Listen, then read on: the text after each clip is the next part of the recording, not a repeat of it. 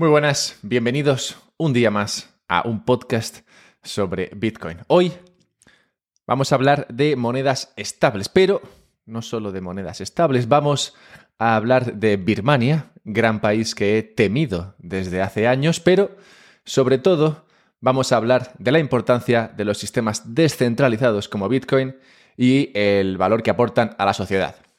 Más allá del eh, to the moon o del buen Lambo y de otras frases que hacen alusión a que Bitcoin y que lo que han permitido son solo sistemas para hacerse rico rápidamente, hoy vamos a ver cuál es el fondo de lo que realmente ha traído Bitcoin a esta nuestra sociedad o incluso humanidad.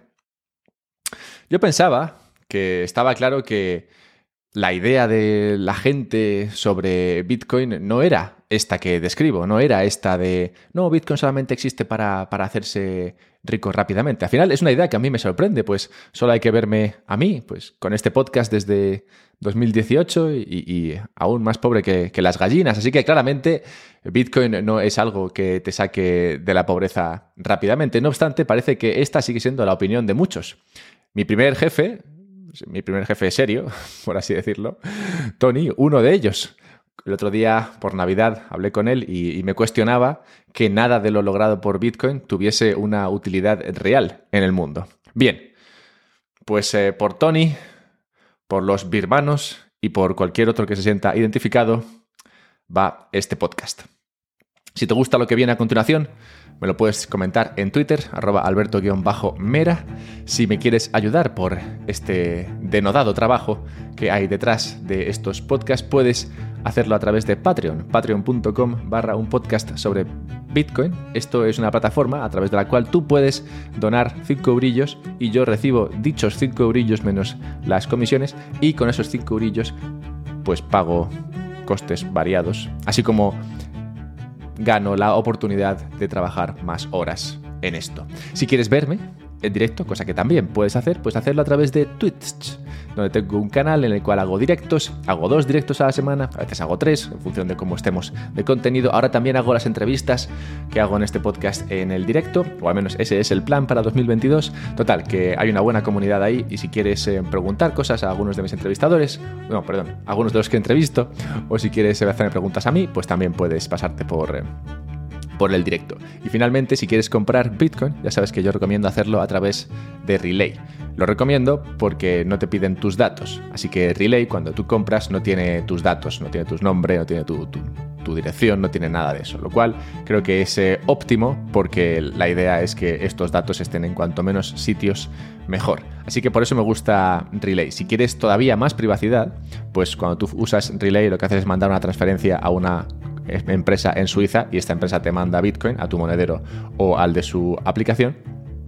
Bueno, pues si quieres más privacidad todavía, si no quieres que quede esa transferencia en, tu banco a una empresa que se dedica a vender Bitcoin, pues puedes usar otros servicios como BISC o HODL, pero bueno, que en mi opinión son un poquito más complejos, así que nada, ahí tienes las dos opciones por si quisieras usarlas. En el caso de Relay, además, hay un enlace en la descripción con un descuento por si quieres usarlo. Así que, bueno, si quieres probar, yo es la que recomiendo por facilidad de uso y por eh, privacidad de...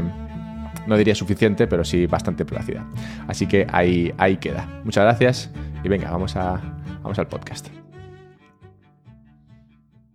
Empecemos cubriendo la cuestión de las monedas estables, por si hay algún rezagado. Una moneda estable suele ser simplemente un dólar digital, Digital porque lo ves en una pantallita, eh, no. Esos son la gran mayoría, como sabemos todos. Se entiende por dólar digital uno emitido por una entidad diferente del gobierno americano o los bancos americanos con esta potestad. ¿Es entonces como el eurodólar? No, tampoco. El eurodólar es todo dólar creado fuera de Estados Unidos, sí, pero no es igual que el dólar digital. Lo que hace al dólar digital distinto del eurodólar y del dólar es que vive en la blockchain. ¿En cuál blockchain? Pues depende, tampoco tenemos eh, tiempo ahora de meternos en todos estos rollos, tampoco queramos saberlo todo, porque tenemos que hablar de Birmania. Antes de llegar a Birmania, sí que es importante explicar cómo se crean estos dólares digitales. Existen 150.000 millones de estos, así que crearlos claramente no es un problema. Bien, la idea es que tú mandas dólares o cosas que son como dólares, pero no son dólares. Puede ser deuda a corto plazo del Estado, por ejemplo, bonos americanos a seis meses, a un año, a dos años, o bonos de Apple, si, si los tuviese, no los tiene porque tiene demasiado dinero. Y esos activos, que no son como dólares, se guardan por una entidad que emite nuevos dólares en la blockchain. Así, en teoría, cada dólar digital estaría respaldado por dólares o instrumentos parecidos. El dólar digital más famoso, hay varios, según quien lo emita, tienen diferentes nombres, pero el más famoso es USDT o Tether. Así que cuando diga Tether me refiero a el dólar digital creado por Tether. Bien, pero ¿qué es un dólar digital? Como sabréis muchos, han corrido ríos de tinta sobre la cuestión de si estos dólares digitales están plenamente respaldados. Es decir, si hay un dólar de activos por cada dólar digital en la blockchain. Yo mismo tengo a este respecto un par de podcasts, pero bueno, en mi opinión, en resumen, pues como digo, tenemos que irnos a Birmania, siempre que el dólar digital, ese dólar que tú tienes en la blockchain, pueda venderse por un dólar, o el equivalente a un dólar, la situación es correcta. La situación es bien. Así que no. Bitcoin, y lo comento porque a veces sale este tema, Bitcoin no sube porque se crean tethers o dólares digitales de la nada. Los tethers se crean para comprar Bitcoin y por eso sube el precio de Bitcoin. Bien, habiendo cubierto estos detalles técnicos y despachado una de las críticas más comunes a Bitcoin, creo que es momento de explicar por qué llevo años temiendo Birmania. En 2016, mientras disfrutaba de mi estado de pobreza más abyecto, decidí ir unos meses a Tailandia, donde los ahorros cunden más que en Madrid. Preparándome para ese viaje, recibí decenas de consejos y avisos sobre lo peligroso de viajar por ahí y más a viajes a países, perdón, en vías de desarrollo. Uno de esos avisos tan de madre que recuerdo aún hoy tenía que ver con Birmania. Yo fui a Chiang Mai, en Tailandia, en el noroeste concretamente, y me previeron del riesgo en esa zona y sobre todo en Chiang Rai, una ciudad todavía más al norte, por la cercanía de los traficantes birmanos. Birmania colinda en el norte con Tailandia.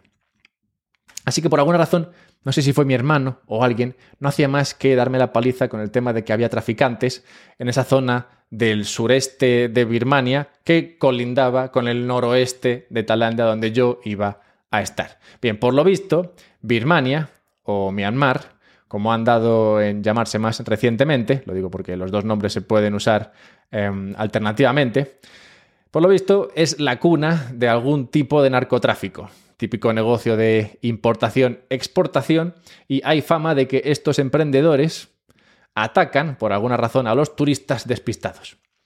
Bien, muy a pesar de los repetidos avisos que recibí a este respecto, no tuve el placer de conocer a ninguno de estos adalides del libre comercio.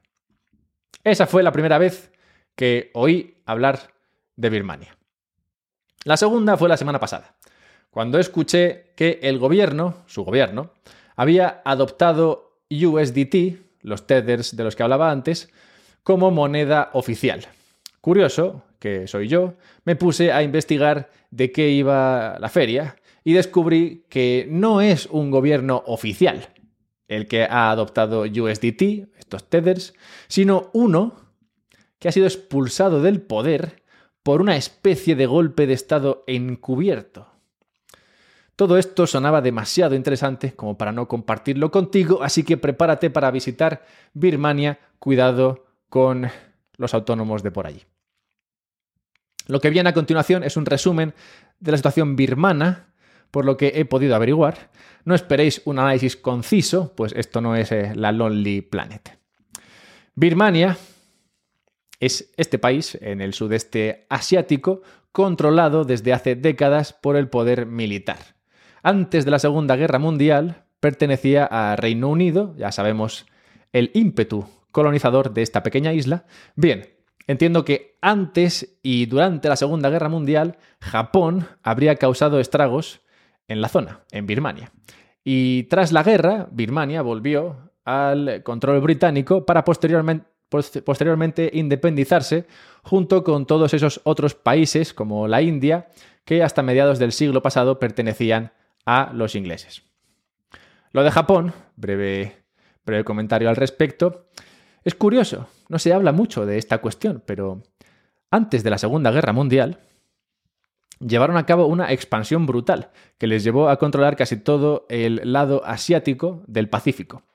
La idea, o al menos lo que ellos eh, decían que era el plan, era liberar a Asia del yugo de los colonos europeos. No obstante, los japoneses demostraron ser peor remedio que la enfermedad y territorio que consiguieron, territorio que destruyeron. Uno de esos territorios sería Birmania. Así pues, tras estar colonizados por los británicos, destruidos por los japoneses y recolonizados por los británicos, digamos que Birmania no estaba en el mejor de los momentos cuando finalmente logró independizarse.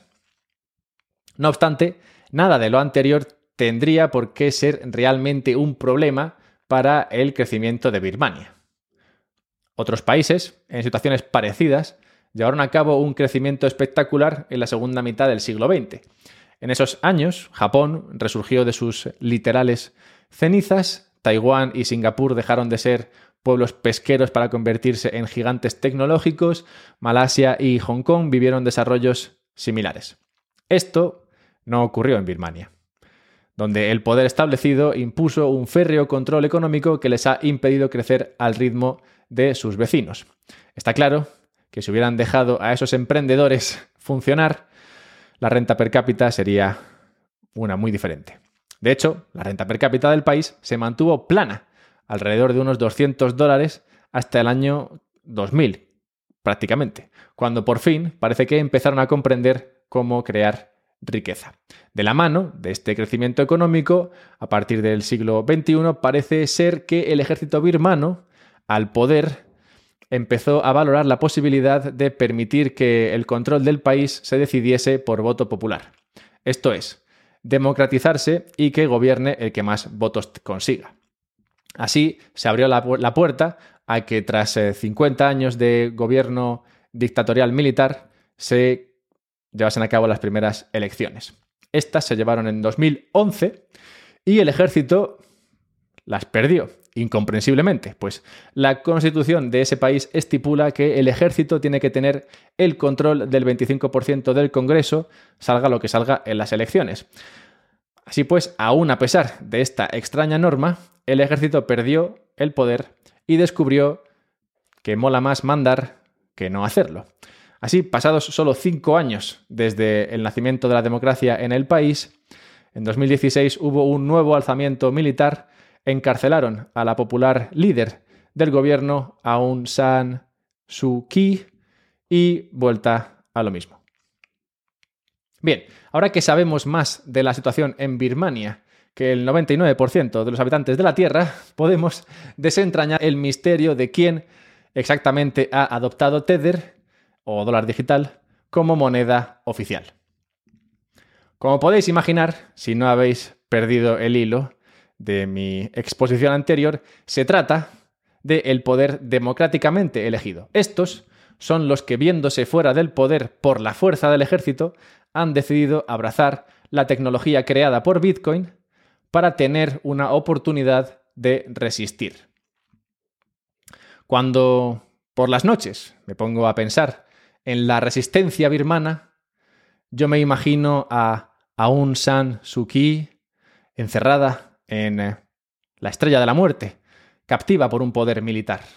Un grupo de emprendedores del ramo del tráfico de sustancias perseguidas por el poder establecido se alía con el adalid de la resistencia, un joven con poder, con un poder imposible de frenar por el vasto ejército opresor. En mis sueños, la resistencia, con el poder de la criptografía y la valentía de los traficantes, rescatan a la princesa Aung San, que bueno, eh, en realidad no es princesa, y consiguen derrotar al ejército y deponer a su general, instaurando una monarquía. o una democracia bajo un buen dinero no imprimible, según el día que tenga. Más allá de si sois fans de Star Wars o no, lo que me gustaría dejar claro de esta gran historia es la fuerza de la criptografía.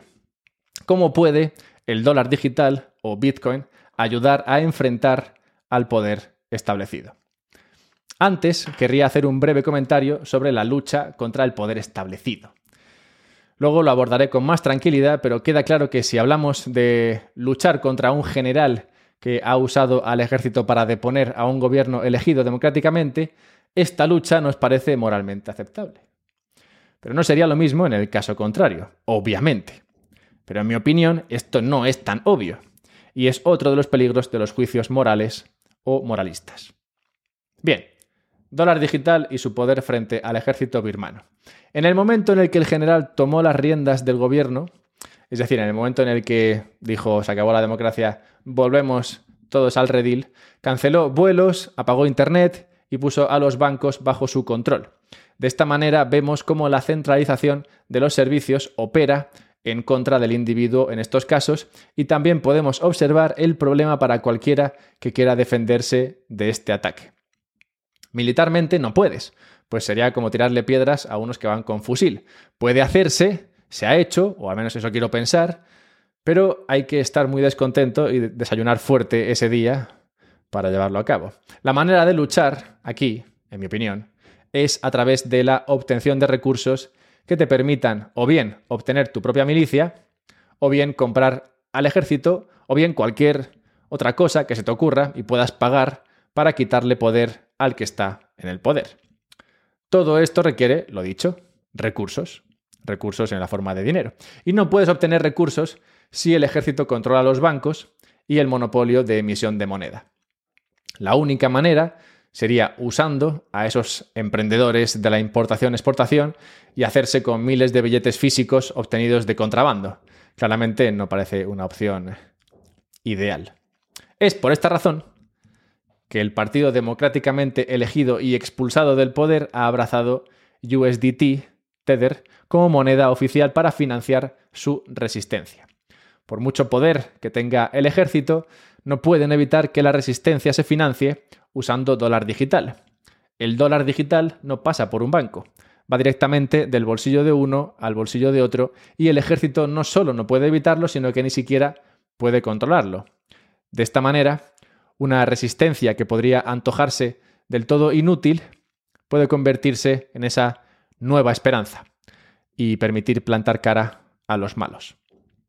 Así, el partido expulsado busca vender bonos en USDT y con estas emisiones levantar la financiación necesaria para combatir. La primera emisión es de mil millones de dólares y parece que va por buen camino al haber levantado gran parte del capital de birmanos viviendo en el extranjero y otros en favor de esta aparentemente noble causa. Entonces, ¿Nos vale con USDT? ¿Es esto suficiente para, para salir adelante? Tanto rollo con Bitcoin y podemos conseguir hacer lo mismo podemos conseguir hacer frente a estas injusticias con dólar digital supuestamente respaldado y alojado en una blockchain vagamente descentralizada? No exactamente. A la líder Aung San y su resistencia claramente les puede servir. Lo que necesitan es una manera de financiarse para poder plantar cara y para ello necesitan un eh, sistema que no dependa de los bancos controlados por los militares birmanos. Funciona porque es un villano de medio pelo. Entendamos que no estoy diciendo que la situación no sea grave para el pueblo birmano, solo digo que en cuanto a villanos poderosos, pues puedes encontrar algo peor que el ejército birmano. Para la cebra, un león parece el malo más malo que puede jamás enfrentar, pero claramente existen riesgos mucho mayores para ella. Es por esto por lo que USDT no nos vale. No nos vale porque está respaldado, sí, en mayor o menor medida, por activos depositados en un banco. Si controlas esos activos, esos dólares pasan a estar tan respaldados como los otros dólares y encima emitidos por una entidad mucho menos reconocida que el gobierno americano y sus queridos bancos.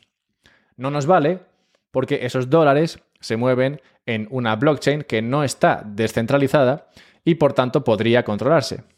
si el ejército birmano dispusiera de los recursos, no les sería imposible censurar las transferencias de dólar digital dirigidas a financiar la resistencia. En un caso aún más extremo, podría atacarse los nodos de la blockchain en cuestión y evitar que se pueda usar directamente. Por todo esto no nos vale. Por todo esto solo vale Bitcoin. Bitcoin no ha sido lo que la resistencia ha decidido usar y no les culpo. Su enemigo no requiere de una herramienta más segura y dólares los acepta cualquier mercenario. Hoy no se puede decir lo mismo de Bitcoin. Por esto no culpo a la resistencia birmana de usar USDT. Por esto creo que es importante lo que Bitcoin ha permitido. Y para cerrar, dos cuestiones. Primera, supongo que le deseo lo mejor a la resistencia. Lo que sí que deseo de corazón es que gobierne quien gobierne, liberen la economía y permitan más libertades para que la riqueza pueda empezar a crearse. En las últimas semanas he estudiado mucho la creación de riqueza en países del sudeste asiático y es increíble lo que países como Hong Kong, en el momento en el que todavía era un país independiente, Taiwán, Singapur, Japón, consiguieron sacar adelante en 30 o 40 años. Es decir, la riqueza se puede crear, se puede conseguir ese nivel de crecimiento, Birmania podría conseguirlo y por eso deseo que se liberen y liberen la economía, independientemente de quién lo haga.